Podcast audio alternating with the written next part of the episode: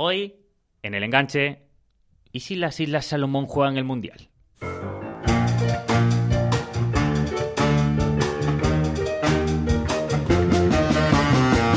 Vaya preguntita. Bueno, las Islas Salomón son un archipiélago de Oceanía situado al noreste de Australia y al norte de Nueva Zelanda. Su capital es Oniara, situada en la isla de Guadalcanal. Este nombre quizá os suene porque fue escenario de una importante operación de los aliados contra los japoneses en la Segunda Guerra Mundial.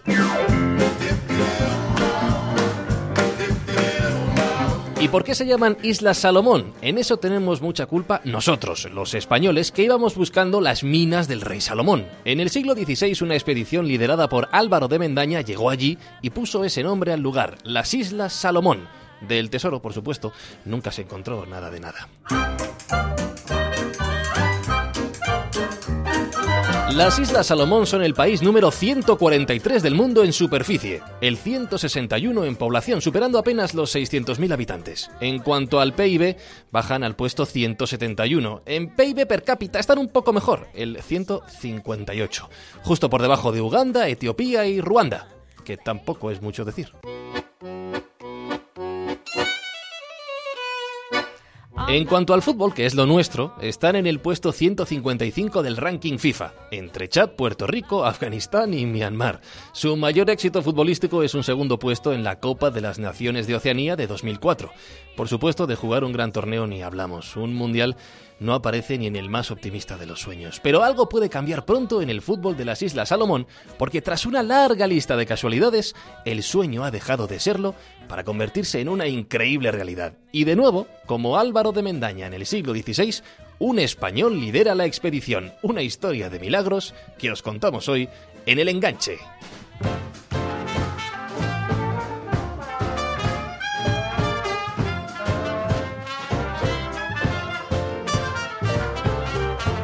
Así somos en el enganche. Una semana jugamos al Comunio y la siguiente viajamos hasta las Islas Salomón con Raquel Cordonier, con José David López que por ahí se ríe con un servidor Fran Izuzquiza. Permitidme que os recuerde arroba el enganche, arroba Spain Media Radio en Twitter, Facebook, Instagram y nos podéis encontrar en todos lados cada lunes en Spain Media Radio, en iTunes, en Evox, etcétera, etcétera, etcétera. José David López, nos vamos de viaje. Saludos Fran, saludos a todos los que escuchan el enganche porque hoy de nuevo tenemos una historia de aquellas que por su exotismo, por lo recóndito del contexto, pues tiene el sello propio de nuestro estilo, del enganche. Ha sido creciente la demanda de futbolistas españoles en diferentes ligas, en torneos, en campeonatos de cualquier parte del planeta, pero lo que más ha crecido ha sido el éxito de los entrenadores españoles en otras latitudes. El pasado curso, 11 entrenadores fueron campeones de algún título en cualquier parte del mundo, lo que convierte a España en el país con más éxito desde los banquillos, más que Alemania, más que Inglaterra, más que Italia, más que Brasil, más que nadie. Y algunos en lugares absolutamente increíbles. Seamos sinceros. La primera pregunta, cuando uno sabe que hoy vamos a contar una historia sobre fútbol en las Islas Salomón, no es otra que ¿sabe realmente dónde están las Islas Salomón? y aunque bien podría ser una pregunta de trivial, de esas que al final acaban por darte una buena noche, es la misma que se hizo el protagonista español que tenemos hoy en el programa. Primero, la pregunta y después acudir a Wikipedia para intentar descifrar su nuevo destino. Fútbol de base, de origen, de disfrute y de romper barreras en busca de retos. Fútbol en estado puro hoy con el Rey Salomón.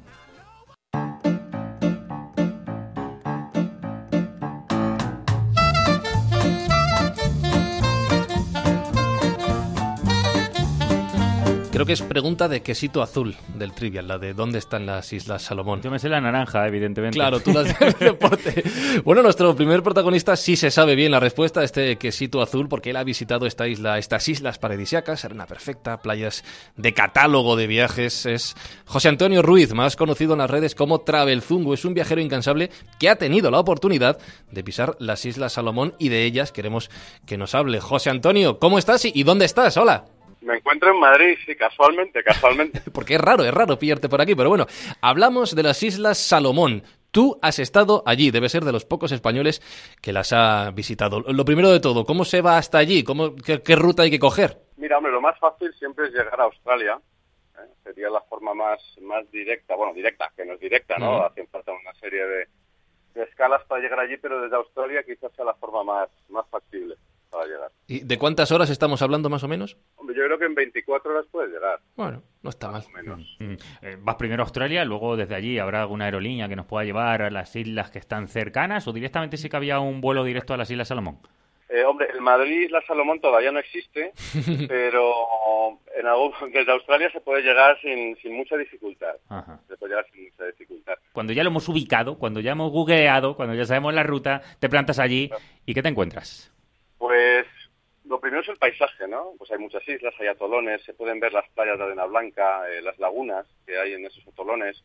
Y son, bueno, las Islas Salomón son unas mil islas, ¿no? Están bastante esparcidas, pero lo que encuentras son paisajes paradisíacos, se te hace la boca agua desde el avión. Y cuando aterrizas allí, eh, ¿qué es lo que te encuentras en cuanto a la gente? Lo primero que te tenemos que preguntar es por el nivel económico, porque luego vamos a hablar de fútbol y esto es casi fútbol organizado, un lujo. Bueno, en las Islas Salomón hay, hay bastante pobreza, ¿no? Es un país que al final económicamente depende de otros países, pero eh, la gente es súper amable, súper hospitalaria y físicamente los rasgos son, son bastante diferentes. Por ejemplo, aquí se lleva más lo que es el, el pelo estilo micrófono, ¿no? Que nos acordábamos todos de, de los años 80, los jugadores de la NBA. Eh, llevan pelo micrófono y hay muchos niños rubios, curiosamente. Ujú. Aunque el color de piel sea oscuro, hay muchos niños rubios. Y son gente realmente súper hospitalaria. A mí me invitaron muchísimas veces a compartir con sus familias la, la comida, el, el alojamiento. La verdad es que los mercados son súper coloridos y te acompañan. Y son tan curiosos porque evidentemente no tienen muchos visitantes. Tenía por aquí para preguntarte lo de los eh, negros de pelo rubio, porque Mm. a mí esto verdaderamente cuando lo encontré me, me pareció increíble que, que esto exista. Y, y fíjate, como vamos a hablar de fútbol, es decir, que cuando busqué la selección de fútbol para ver la típica foto del Claro. once inicial de partido, hay varios. O sea, no creas que es verdad que es mentira, hay varios. O sea, que es totalmente cierto lo que está diciendo nuestro compañero. No es como los, no es como los albinos, ¿no? Que encuentras uno cada... No, no, no. Aquí es que hay muchos. Eh, te iba a decir, es todo playas, vegetación, sol, evidentemente esto no lo imaginamos, siendo una isla casi paradisíaca en ese sentido, pero también hay fútbol, ¿te encontraste alguna pelota? ¿Te encontraste algunos chicos jugando al fútbol? Eh, ¿Para qué te miento? Pues no. No, no vi a nadie jugando al fútbol eh, y no recuerdo si llegué a ver a la, la- la clásica camiseta, ¿no? Yo que paso mucho tiempo en África y te metes en un lugar más recóndito y aparece alguien con una camiseta de Ronaldo de Messi, ¿no? Allí no, no, no la recuerdo, ¿eh? Y no recuerdo niños jugando a- al fútbol, pero seguro que los hay, ¿eh? Porque yo creo que el fútbol es, es universal y seguro que lo practican. Yo quizás no me tope con ellos. Bueno, pues si queréis daros una vuelta virtual por las Islas Salomón, os recordamos que os paséis por Travelzungu, que es el eh, proyecto de José Antonio Ruiz, su alter ego viajero en las redes, y allí podréis descubrir este pequeño archipiélago de mil islas con gente negra de pelo rubio y algún español perdido, porque donde no haya un español es que ese lugar no existe en la tierra. Y ahí estaba José Antonio Ruiz, al que pillamos en Madrid, pero pronto le podréis ver en cualquier otra parte del mundo. José Antonio, gracias por acercarnos a las Islas Salomón, donde tú no viste fútbol, pero ahora nos vamos a sumergir en él. Un fuerte abrazo. Gracias. Hasta la próxima.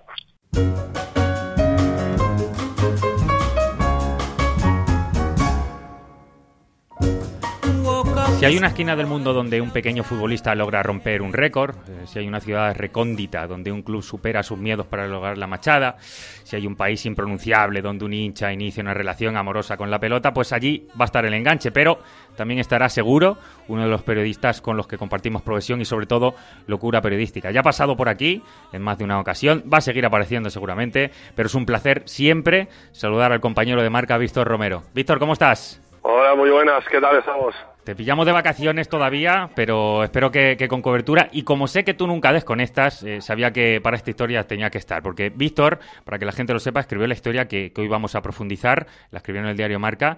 La de un técnico español que, por un cúmulo de casualidades, llega a un país tan exótico como las Islas Salomón para hacer posible el sueño de estar en el Mundial, que está en ello. Luego vamos a hablar con el protagonista, pero Víctor, eh, ¿cómo es el fútbol en las Islas Salomón? Bueno, pues el fútbol en las Islas Salomón es un fútbol muy amateur. Eh, dentro de lo que ya es el amateurismo del fútbol de Oceanía, el fútbol de las Islas Salomón aún está un peldaño por debajo de, de otros que suelen ser más importantes, como por ejemplo Tahití o sobre todo el de Nueva Zelanda. De hecho, recordemos que incluso la propia Federación de Australia se pasó a Asia para seguir creciendo eh, de cara a, a que bueno sus rivales en Oceanía se quedaban muy por debajo y eso les impedía ir progresando su nivel. Hay que decir que es una liga donde hay nueve equipos eh, que solamente tienen cuatro meses de competición. Eh, evidentemente todo esto ya nos lleva a pensar un poco el nivel de amateur del que hablamos. Esto en cuanto a clubes, porque en cuanto a selecciones tú lo has dicho, allí hay pocas selecciones profesionales, Nueva Zelanda, Tahití, Australia, que salió de Oceanía futbolísticamente hablando, pero respecto, o sea, salvo estas dos selecciones que hemos dicho, Nueva Zelanda y Tahití, ¿cómo es el resto de selecciones de Oceanía? ¿Cómo se conjuga el amateurismo con el ir de país en país jugando al fútbol? Bueno, pues imaginad, eh, tanto vosotros como los que nos estén escuchando, eh, Oceanía es un continente que no es un continente en sí. al final no dejan de ser un cúmulo, de, un cúmulo de islas del Pacífico, donde los enfrentamientos entre ellas conllevan unos desplazamientos, eh, vamos, de horas, horas y horas y, y unos, unas infraestructuras de fútbol pues muy por debajo de lo que es un nivel, digamos, eh, medio, incluso medio bajo. O sea, además hay que tener en cuenta que el fútbol tampoco suele ser el deporte prioritario de estos países, eh, siempre está, suele estar por detrás del rugby y demás. Así que, bueno, eh, solo unos pocos locos, ahí sí que son locos del fútbol, eh, se quieren dedicar a, este deporte que, bueno, también es verdad que poco a poco está creciendo. Ah, por desgracia, mm, incluso diría que para FIFA, eh, en este sentido, siempre ha sido un poco el fútbol olvidado, porque evidentemente sabemos que cada vez, por desgracia, el fútbol es cada vez más negocio y a lo que nos lleva siempre es casi aislar al que todavía tiene un nivel inferior. Por tanto, al final, los escalones a los que se tienen que someter este tipo de selecciones, este tipo de clubes, son, son increíbles. Hay que revisar la historia de los Kurukuru, que es el nombre que reciben eh, la selección de las Islas Salomón, para ver claramente que son una selección incluso muy sufridora a, nivel de Oceanía, ¿verdad, eh, Víctor? Porque no es ni siquiera una selección que realmente haya tenido un momento de gloria, por así decirlo. No, no, que va. De hecho, estamos ahora mismo viviendo eh, este momento de gloria que tú dices. Hasta ahora carecen de ellos. Bueno, llegar a, esta final, digamos, continental ya es ya es de largo su mayor éxito histórico en el fútbol de las Islas Salomón. Para poner en contexto un poquito más a la gente, sobre todo cuando hablamos de Islas Salomón, eh, hay que decir que solamente dos jugadores ahora mismo están jugando en una liga diferente a las Islas Salomón. Los dos juegan en Nueva Zelanda, aunque evidentemente ni siquiera estos dos que juegan en, la, Nueva Zelanda viven exclusivamente del fútbol. No son directamente profesionales de fútbol, sino que además tienen que hacer otro tipo de cosas. Y sobre todo, y aquí es donde quiero preguntar a, Víctor, eh, hay un caso concreto, hay más, pero me voy a centrar en uno, que es Paul Huía, que eh, es un portero que fijaos lo que es ser eh, portero de este tipo de selecciones, que ha sido, es el único récord del mundo en el que ha jugado en fases finales o clasificatorias de manera oficial con la selección de fútbol sala, ¿Mm? con la selección de fútbol playa y con la selección de fútbol tal cual lo conocemos. Es Paul un caso único, pero Víctor, hay todavía jugadores, incluso hoy, que, que también juegan en varias prácticas, ¿verdad? Sí, porque, bueno, sí es cierto que en las Islas Salomón, pues el fútbol como tal no está muy desarrollado. El fútbol sala es, es una de las potencias de Oceanía. De hecho, suelen ser habituales en los mundiales, en los últimos mundiales están yendo y se nutren de gran parte de futbolistas de la, de la selección. Como por ejemplo, eh, Lealaza ha estado también en uno, uno de los futbolistas que tú decías, que estaba en Oakland. Eh, ha estado en mundiales de fútbol, ha estado en mundialito de clubes, en fin, estos son unos auténticos apasionados del fútbol que les da igual jugar en cancha de fútbol de salón, ¿no? que se suele decir, como en fútbol 11. Al final, el, el orgullo del país es lo que lo que prima, el amor por el fútbol y, oye, la verdad es que en fútbol sala no se les da nada mal y en fútbol pues parece que poco a poco van para arriba. Yo recuerdo haber hecho un reportaje en, eh, para televisión en San Marino y algunos, eh, por, por, un poco comparar niveles, que pese a todo San Marino tiene un nivel bastante más alto incluso de lo que es en Europa. Es decir, y me decía la gente de Isla Salomón que hay un deportista, un tenista, por ejemplo, aunque tenga un nivel muy bajo, pues puede lograr el sueño de jugar la Copa Davis. Pues algo así sucede también en este tipo de países. En la Salomón, evidentemente, si es bueno como portero, al final no solo acaba siendo portero de la selección de fútbol, sino eh, un poco de todas las prácticas. Y dicho todo esto, eh, de repente todo ese largo camino de desgraciados resultados, de partidos tristes, de obstáculos insalvables, pues cambian de escenario, aparece una luz al final de este túnel y con esa luz pues resulta que viene desde España y, es alguien que, nadie, eh, con el que nadie contaba. Este es el rey Salomón, como le llamaste en tu artículo, Víctor, que es Vegarango. Sí, sí, o sea, la labor de la labor de Vegarango en, Salomón, vamos, es que yo le llame el rey Salomón porque es que realmente es el rey Salomón del, fútbol de allí.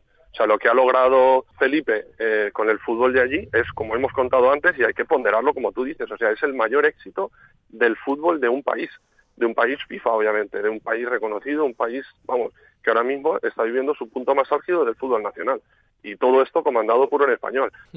Todo esto lo está logrando en una Oceanía, que es el continente olvidado por la FIFA a nivel mundial.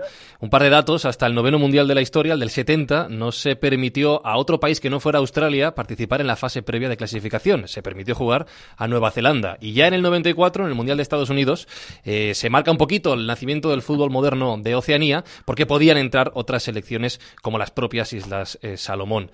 Víctor, eh, sabiendo que aquí en el enganche nos encantan este tipo de historias, este tipo de sueños, ¿cómo de grande sería ver a las Islas Salomón en un mundial como el de Rusia? Pues imagínate, eh, me está viniendo a la cabeza la, Tahití que, participó en la Copa Confederaciones contra España, que yo fue, digamos, la última gran sorpresa mayúscula que hubo en, en el fútbol de Oceanía.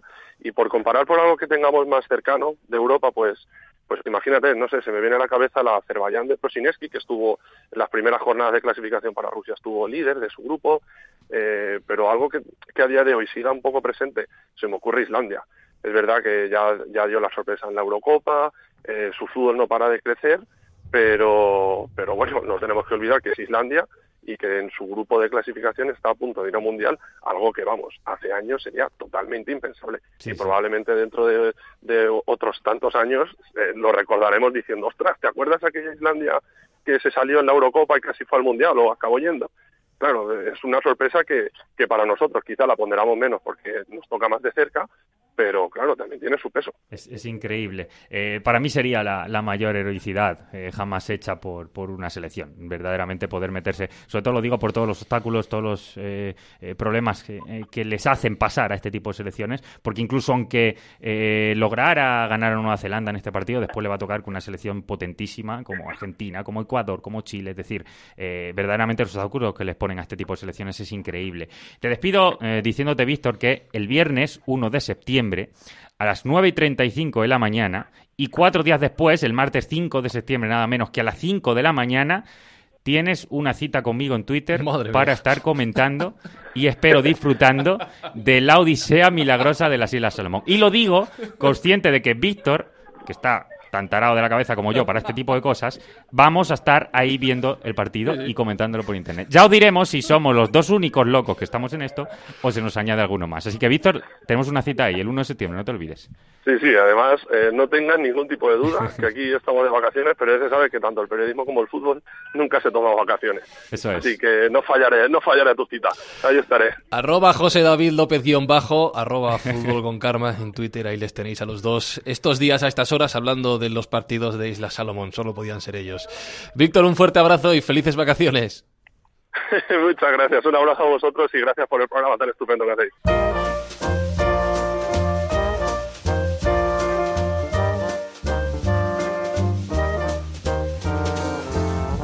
Tenemos en España la mejor generación de entrenadores exitosos lejos de nuestro país. Hay ahora mismo 11 técnicos cuyas ideas nacieron y crecieron en el fútbol español. Fueron campeones durante la pasada temporada en cualquier campeonato o torneo del planeta. 11 nada menos, ¿eh? Algunos muy mediáticos, otros no tanto.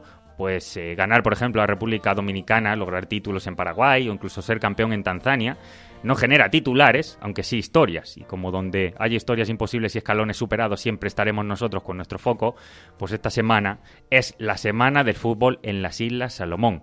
Allí eh, vamos a viajar con su seleccionador, que es Felipe Vegarango. Bienvenido al enganche. ¿Cómo está, Felipe? Hola, bien, ¿qué tal? ¿Cómo estáis? Muchas gracias por llamar. Nada, el placer es nuestro. Hace unos años decíamos eh, que el futbolista español había aprovechado de manera inmediata los triunfos de, la selección española para revalorizarse como nunca en el fútbol extranjero. Hoy todos los clubes del planeta saben que con un español en sus filas pues tienen un toque y un estilo diferente. Pero es que ahora tenemos también entrenadores extranjeros triunfando en lugares inimaginables, eh, tanto como en las Islas Salomón. Eh, ¿También es una generación de oro en los banquillos, Felipe? Bueno, si tú lo dices, no te voy a decir que no, porque como nunca me han dicho cosas semejantes, pues oye, todo lo que tú digas es bonito. Si citamos el, apellido Vega Arango, seguramente mucha gente se acuerde del expresidente del Sporting de Gijón, finales de los 70, principios de los 80, que además coincidieron con los años más exitosos de la historia de, de este club. Hablamos del padre de nuestro entrevistado, de Felipe Vega Arango, pero Felipe, curiosamente, parece que la influencia del apellido, poder buscarte la vida por Gijón, a lo mejor ya con esa influencia, eh, no ha sido lo tuyo, ¿no? Esto es un poco buscar tu propio sueño, tu propio camino. es complicado. En, en, España y en ciudades pequeñas como Gijón, cuando tienes un apellido detrás, es complicado porque siempre te van a mirar un poco más con lupe. Eh, yo había estado trabajando en Estados Unidos y por la experiencia que he tenido en el extranjero siempre me trataron mejor. Entonces, bueno, hay que buscarse un poco la vida. Siempre quise vivir del fútbol y cosas del destino, aquí acabé. Mm. ¿Cómo es, Felipe, ese día en el que te sabiendo que te vas a ir a las Islas Salomón? ¿Cómo surge esta propuesta? Pues yo le mandé un currículum a la Liga de Fútbol Profesional porque sabía que ellos estaban expandiendo gente al extranjero, academias y cosas de esas. Y un día me llamaron y me dijeron que había una opción de ir a trabajar de director técnico a las Islas Salomón y bueno, les dije que sí, eh, les dije que sí porque en ese momento la situación de en España, tanto laboral como de entrenadores, era un poco complicada y bueno, hablo inglés y vi la oportunidad, les dije que sí y vine para acá. Era complicada la situación, ahora vamos a ir a ese otro paso. Hoy en día sigue siendo complicada la situación. Más de uno eh, estará pensando que eh, cómo se puede ir un español a las Islas Salmón. ¿Y por qué digo esto? porque seguramente, Felipe, lo que muchos están haciendo ahora mismo, según están escuchando, Islas Salomón, es ir a Google, eh, ir a mirar un mapa mundi, donde narices está las Islas Salomón. Eh, eh, ¿En tu caso pasó algo así? No, porque bueno, me gusta mucho el mar y yo trabajé en Hawái dos años y medio. Ah. Y entonces cuando me llamaron de la liga, la primera pregunta que me hicieron fue si sabía dónde eran las Islas Salomón y les dije que sí, en el Pacífico Sur.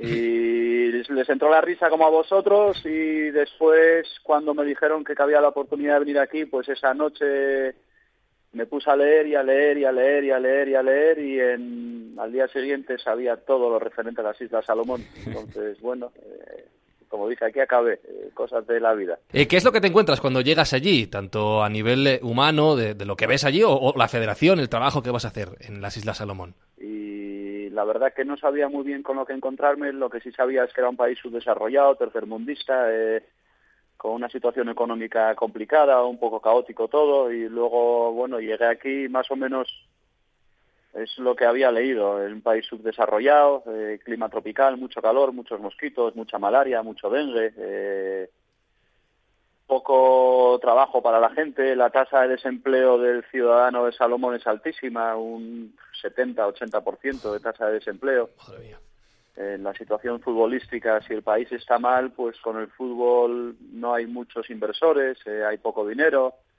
había muchas cosas por desarrollar. Una situación complicada, pero lo bonito de la situación complicada es que si haces un buen trabajo se va a notar rápido. Y lo bonito también es que en una situación de ese tipo, pues al final de fútbol sabemos lo que consigue, que consigue muchas veces más que, otro tipo de cosas. Como bien dice Felipe, eh, llegas, eh, estás unas semanas allí, eres ayudante, si no me equivoco, de Moses Toata, que era el seleccionador que llevaba un año y medio en el cargo, pero de repente una serie de circunstancias que eh, hacen que cambie tu puesto allí. ¿Qué sucede con ese puesto y cómo te afecta? Yo estaba, entre, estaba de director técnico y entonces había hecho un estudio de toda la situación futbolística, tanto a nivel de clubs de niños como la selección. Eh, Moses Toata, una gran persona, eh, jugamos pachangas juntos los martes y los jueves y él, y él me dijo que no quería seguir con la selección porque él consideraba que la única manera era de tener algún entrenador extranjero con buena titulación y que no estaría mal que los entrenase yo. Eh, yo se lo comuniqué al presidente, lo que Moses me había dicho, hablamos y el presidente me dijo, venga, ponte a entrenar el equipo a ver si hay manera de conseguir ganar a Papua Nueva Guinea. Y curiosidades de la vida, nos pusimos a entrenar, eché a un montón de jugadores que estaban acomodados y que no venían, eh, tuve que encontrar a un entrenador de porteros, el único de la isla, tuve que encontrar a un asistente, etcétera, etcétera, etcétera, y al final, pues bueno, empezaron a salir las cosas un poco bien y ganamos a Papua Nueva Guinea y aquí sigo. Echamos a muchos jugadores que no venían. Contratamos al único preparador de porteros de la isla. Para que la gente eh, eh, ponga contexto realmente de lo que estamos hablando. ¿eh? ¿Cómo es la vida de un futbolista o de un profesional del fútbol si lo quiere ser allí en Isla Salomón? El único futbolista de todo el país que juega a un nivel semiprofesional se llama Mike Alealafa y juega en el Auckland City, en Nueva Zelanda. El Auckland City no es un club profesional tampoco. Entonces Maika juega allí, pero tiene que hacer trabajos sociales con el equipo para que le paguen un sueldo decente, pero no es fútbol profesional. En la isla no hay ningún futbolista profesional. Es justo lo que estábamos hablando ahora en la anterior entrevista con Víctor, para hacernos una idea real de, cómo es así. Es el jugador que nombrábamos antes, justamente el único que, digamos, pues puede ganar un, dinero de, parte del fútbol, pero aparte tiene muchos más trabajos. Algunos de estos trabajos de tus jugadores, de los jugadores que están en la selección, más o menos, ¿cómo pueden ser, Felipe? Para que nos hagamos una idea. el asistente de entrenador que tengo es policía. El, entrenador de porteros pues trabaja en un equipo de fútbol de aquí local y luego es pescador más que otra cosa. Eh, tengo varios jugadores que trabajan en la construcción, varios jugadores que no tienen trabajo y dependen del dinero que les dé la federación por entrenar y un poco extra en sus clubes, un poco de todo, amos de casa y que la mujer trabaja. Eh, son gente con otros trabajos. Tengo un par de carpinteros, tengo un fontanero. Eh, son amateurs, entonces tienen otros trabajos y otras labores y bueno, vienen a entrenar y hay veces que te vienen a entrenar y te dicen, oye, mister, que estuve levantando piedras todo el día y no me hagas hacer el físico, por favor, porque me duele la espalda y me duele todo. Y ese día pues les digo que se vayan con el fisio a dar un masaje y a estirar. Y en ese contexto, eh, con esos problemas, por eso decía antes los obstáculos que le pone realmente la FIFA a todo este tipo de, selecciones y ya de por sí los problemas sociales, evidentemente, que tienen en este tipo de países, eh, ¿cómo te los ganas psicológicamente para que, sobre todo, seas capaz de potenciar el bloque, Felipe? Porque en este caso, al saber qué nivel futbolístico no hay como para poder competir, realmente la masa, la fuerza del bloque es lo que verdaderamente al final consigue competir. ¿Cómo te los ganas en ese sentido? He sido bastante honesto con ellos y he sido muy duro porque los primeros entrenamientos me encargo yo también de lo físico porque no hay preparador físico los primeros entrenamientos varios jugadores vomitaban porque nunca habían trabajado tan duro en su vida. Pero lo que les gustó al bloque en general es que había unos cuantos cintas que venían a entrenar cuando les dio la gana que los eché directamente. Empecé a llamar a otra gente negocié con el presidente que les pagara un poco más por los entrenamientos para ayudarles con su vida normal eh, muy honesto con ellos, hablando con ellos, eh, siendo amable con ellos. Son gente muy amable, entonces, aunque seas duro como entrenador, lo que no nos podemos olvidar es que no dejan de ser personas. Y al final el tacto humano es importantísimo. Si llego a ser un poco canalla, pues probablemente no me hubieran aceptado. Pero bueno, me porto bien con ellos y ellos están viendo que con el trabajo duro están recibiendo pues recompensa en cuestión de resultados y reconocimiento en el país. Entonces, bueno, eh, el toque humano, yo creo que al final es igual en todos lados. El toque humano es importantísimo, no dejamos de ser personas. Antes hemos citado a, Paul Huía, que hasta hace unos años era el portero de Isla Salomón en fútbol 11, también lo era en fútbol sala, también lo era en fútbol playa, por eso es un récord mundial, eh, que no tiene comparación posible, eh, que refleja muchos elementos singulares dentro del fútbol de, de las Islas Salomón, del que estamos hablando. Porque esto realmente, Felipe, prácticamente solamente puede suceder allí, ¿verdad? Sí, y Paul Juya, ahora que lo mencionas, es mi entrenador de porteros. Anda, pues mira. es, el, que está trabajando conmigo y para que veas cómo es la situación. La semana pasada, por ejemplo, no vino a entrenar porque tenía la malaria. Entonces, eh, hay más problemas aparte de que tengan trabajos. Eh, la gente coge malaria y no viene a entrenar. Contabas antes que el antiguo seleccionador consideraba que la única vía para el éxito era que un preparador extranjero formado se hiciera cargo del equipo. En este caso eres tú. Eh, podemos decir, si no me equivoco, que eres el único profesional del fútbol dentro de las Islas Salomón y por tanto tu trabajo también ha estado condicionado por tener que apoyar a otros técnicos, formarles, apoyar a las selecciones inferiores. No solo te limitas a entrenar a tus chicos, ¿verdad? No, qué va, buf, me encargo. Llego a la oficina a las nueve de la mañana todos los días y la inmensa mayoría de los días marcho a las ocho o a las nueve a veces, porque me tengo que encargar de todo. Los entrenadores no están titulados y, por ejemplo, la selección sub-16 iba a jugar un torneo y tengo que decirle al entrenador cuántos días tiene que entrenar, eh, qué tipo de estilo de juego basado en sus futbolistas debería tener, eh, le tengo que ayudar y explicarle, darle como una clase privada de cómo tiene que diseñar el entrenamiento, de cómo tiene que dividirlo. Luego tengo que ir a ver el entrenamiento, luego me vuelvo a reunir con él y le digo lo que tiene que cambiar o lo que no tiene que cambiar, calentamientos, de todo. Es muchísimo trabajo. Mm, más didáctico, más, mm. más de enseñar a los demás también para que al final no acabes siendo tú solo. Cuando, cuando todo esto tomó forma, eh, Felipe, debutas, ganáis dos partidos seguidos y os reciben como héroes eternos realmente tras ganar a, Papua Nueva Guinea. Pero ¿cómo vivisteis esos dos partidos que, realmente os han puesto en un escalafón que ahora vamos a hablar un poquito más cerca? Pero ¿cómo lo vivisteis esos dos partidos? El primero, para ser sincero contigo, muy tenso. El primero muy tenso porque, bueno, eh, la prensa estaba un poco encima, el público estaba encima, eh, la, la decisión que el presidente tomó de darme a mí el equipo y también por los jugadores que habían entrenado muy duro y me parecería un poco injusto perder. Ganamos el primer partido, un poco de euforia durante dos días, euforia que no dejé que llegara a los jugadores porque en otros dos días más teníamos el segundo partido, fuimos al segundo partido.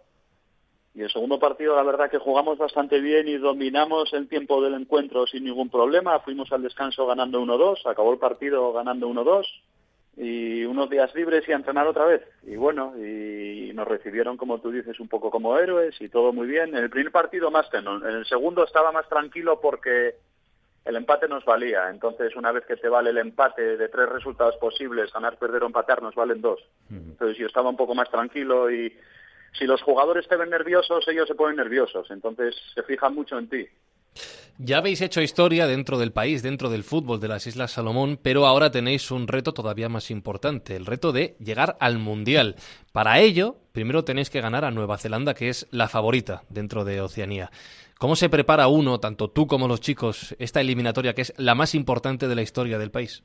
Yo como entrenador lo que tengo que hacer es ver muchísimos partidos de Nueva Zelanda, analizarlos, ver los partidos con los jugadores una vez que los haya analizado, intentar preparar el partido lo mejor posible porque nos vamos a enfrentar a un equipo profesional y somos amateurs. Va a ser complicadísimo. Como he dicho, ellos son profesionales, no somos, somos amateurs, pero bueno, estamos trabajando duro y lo único que les voy a pedir ahora mismo es que compitan. Y si compiten, pues igual tienes una opción. Si este sueño persiste, se gana a la Nueva Zelanda, las Islas Salomón aún le quedaría un obstáculo mayor, que sería el de enfrentarse a la quinta selección clasificada de la Conmebol Sudamericana, y que a día de hoy sería Argentina. A ver cómo me explicas lo que sería para tus chicos, Felipe, jugar ante Leo Messi y una selección campeona del mundo y una de las referentes en la historia del fútbol que ya lo hablamos los jugadores y yo, y yo, les dije que probablemente Argentina no sea la quinta selección, porque a Argentina le quedan cuatro partidos, y los cuatro partidos son con selecciones un poco más flojas y Argentina acabará siendo segunda o tercera. Probablemente si nos tocara jugar contra Chile o la Argentina, lo que le diría a los jugadores sería disfrutar y al acabar el partido haceros con la camiseta de Messi o de Vidal directamente, porque es la única oportunidad en la vida.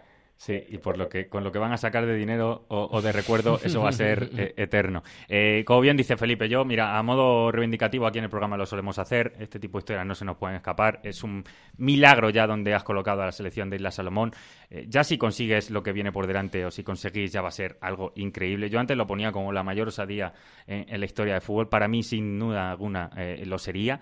y como decía, casi amor reivindicativo de, de odio. y alzo la voz con este odio que el fútbol haya olvidado esta raíz, que, es el ADN natural. El fútbol fue concebido para representar con una pelota los valores, la identidad de un grupo de personas que apoyaban esos elementos, pero esto se ha olvidado. Eh, cada mundial tenemos a los mismos clasificados, cada champion los mismos aspirantes, cada liga tenemos los que más dinero tienen pues arriba, eh, y no, ya no surgen muchas historias como la de las Islas Salomón y como la de Felipe Vegarango. Por eso teníamos que estar hoy aquí con él. Por eso el otro día cuando hablé contigo para generar esta entrevista te comenté que era una pena que no vaya a poder allí a ver una eh, cámara o, una radio hmm. o algo para mostrar lo que verdaderamente está consiguiendo Felipe en las Islas Salomón. Como se suele decir en inglés, será el the place to be, lugar donde hay que estar en el mundo va a ser las Islas Salomón con ese partido. Así que desde aquí, toda la suerte, amigo, de verdad, porque eh, estamos contigo sin ninguna duda y con las Islas Salomón, que ahora ya somos un mucho de las Islas Salomón. Muchísimas gracias por vuestra llamada, ha sido un placer.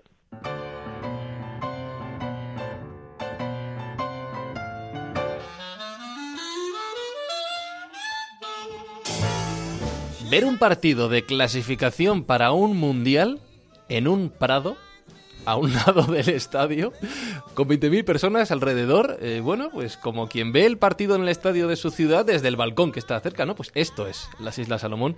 Y este es el fútbol en el que está entrenando Felipe Vegarango. Una historia, una entrevista, la verdad es que insólita donde las haya.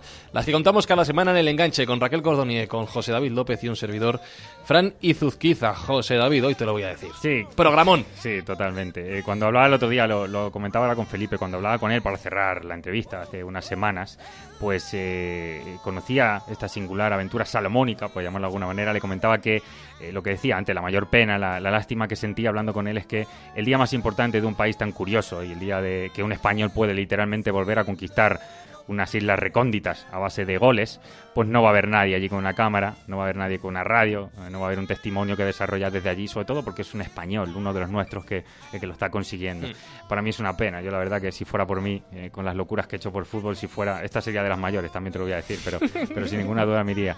Y no solo por ser un español, por ser un país exótico, porque haya goles de, de un medio, sino porque hay una historia de milagros de ilusiones, de esperanzas en un lugar en el que prácticamente nunca se permiten siquiera soñar con estas sensaciones. Y hay muchos, muchas de estas historias que pasan de largo. Por eso había que hacer este programa del enganche y por eso hemos hablado hoy de las Islas Salomón. Así que, con cariño, suerte para Felipe y hasta la semana que viene.